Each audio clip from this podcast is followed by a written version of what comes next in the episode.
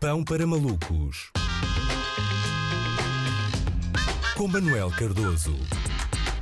Olá Luís, ontem abordámos aqui a polémica da semana. Soube-se que a Câmara Municipal de Lisboa partilhava dados de manifestantes com os regimes aos quais eles se opunham eh, e para além da análise aqui no Pão para Malucos, a mais importante reação do panorama do comentariado português, várias figuras partidárias quiseram também manifestar o seu desconforto em relação a este tema. Houve duas formas de tecer críticas ao procedimento da Câmara Municipal, os que expuseram o ridículo e os que se expuseram ao ridículo.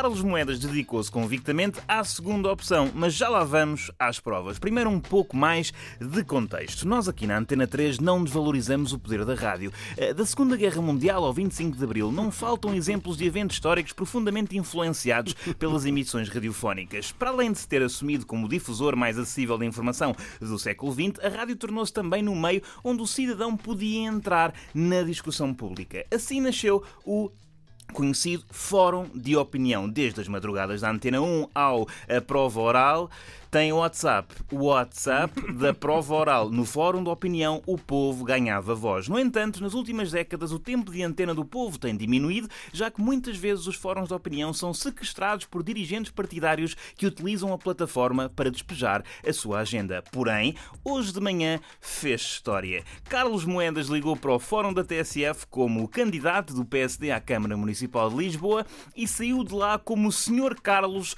que ligou para o Fórum da TSF na pausa para o lanche da manhã. Vamos ouvir. Próximo ouvinte a participar neste debate é candidato à presidência da Câmara de Lisboa.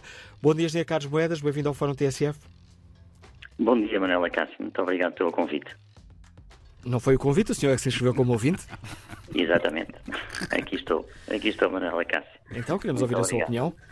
Olha, eh, Manuela Cássio, eu penso que eh, Magnífico, magnífico. Reparem, eu nem quero comentar já. Acho que vale a pena repetirmos a parte mais relevante para os nossos ouvintes terem plena noção da tensão daqueles 10 segundos. Bom dia, Engenheiro Carlos Moedas. Bem-vindo ao Fórum TSF. Bom dia, Manuela Cássio. Muito obrigado pelo convite. Não foi o convite, o senhor é que se inscreveu como ouvinte? Exatamente.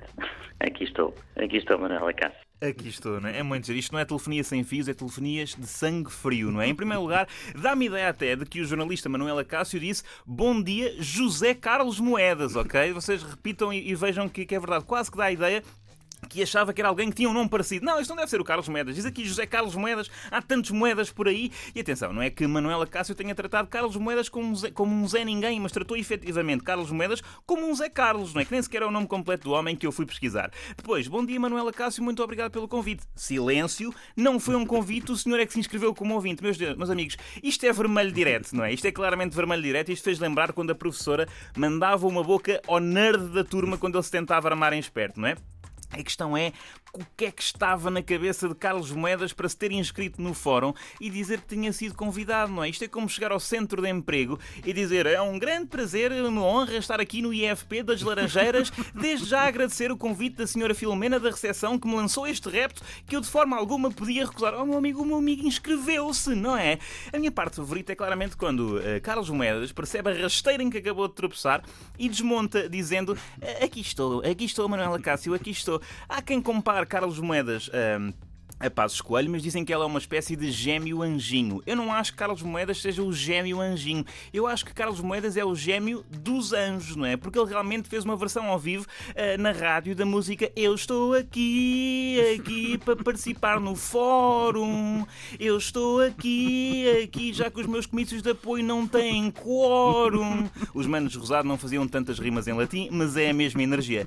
Entretanto, Carlos Moedas acaba por dar a sua opinião sobre o caso dos manifestantes, mas a forma como a sua participação acaba não é menos brusca do que como começa. Eh, eu penso que isso é gravíssimo, Manuela Cássio. E, portanto, eh, por isso eh, quis estar aqui hoje e participar no, vosso, no vosso fórum. E agradeço Eh, o seu contributo neste debate que hoje fazemos aqui no, na TSF, a opinião crítica do Engenheiro Carlos Moedas, candidato à presidência da Câmara de Lisboa. Bom dia, Dr. Luís Menezes Leitão, bem-vindo ao Fórum TSF, dia. é o bastonário da Ordem dos Agradeço muito estar aqui. Tá, vá, tchau. Tá, vá, tchau. Menezes Cordeiro, o que é que você acha? Mas isso acho muito bem, é assim, isto é. É, assim. É verdade, é verdade. Talvez seja a primeira vez nos últimos tempos em que se pode dizer, sem ser a gozar, que a direita está a ser silenciada. Porque é o que acontece nos fóruns de opinião, não é? A direita é silenciada, a esquerda é silenciada, o centro é silenciado. Qualquer pessoa que esteja a esticar para além dos 3 minutos de opinião, não é? De chazada, é silenciado. Mas atenção, Carlos Moedas pode ter aqui criado uma moda, não é? Políticos a inscreverem-se como ouvintes para dar